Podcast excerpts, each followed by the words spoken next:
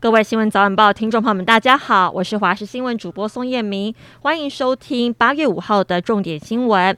今天环境，台湾处于高压边缘，受到东南风的影响。今天在迎风面东南部会有短暂阵雨，午后西半部跟各地山区也会有呢雷阵雨的发生。一直到周末都是相似的天气，温度上整体还是偏热的。中午到下午，不少地区都有三十四到三十六度高温，特别是双北、南高平、宜花东都是有三十六度高温的黄色灯号。请听众朋友未来这几天要注意中暑跟热伤害。中国四号在台湾周边海域实施实弹军演，危及台海和平。总统蔡英文昨天晚间特别发表谈话，严正谴责中国破坏台海现状、侵犯我国主权以及威胁国际安全。总统强调不会被挑战所击倒，更谈到国军已经加强战备，请全体国人安心。而根据日本防卫省公布中国飞弹轨迹指出，推测有四枚飞弹飞越台湾上空。而中国官媒央视也证实此事，招来军事专家诉说解放军飞弹首次穿越台岛的意义。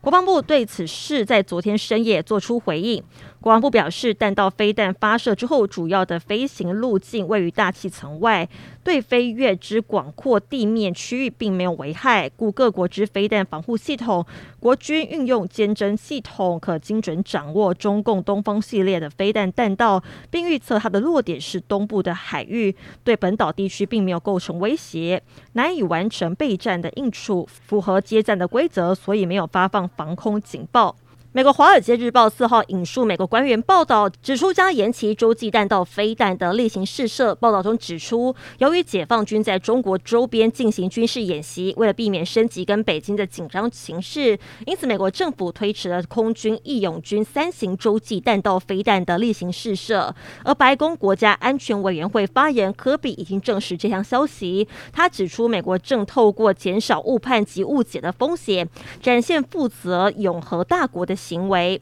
，G7 成员国外长发布了联合声明，关切中共的威吓行为，并两次提及对台海和平稳定的承诺。联合声明中特别关切中共恐导致局势升高的实弹演习跟经济胁迫，强调以访问行程为借口，在台湾海峡发动具侵略性的军事行动毫无意义。各国议员在国际间旅行访问符合常规跟惯例，中共推升局势的回应恐导致区域更加紧张跟不稳定。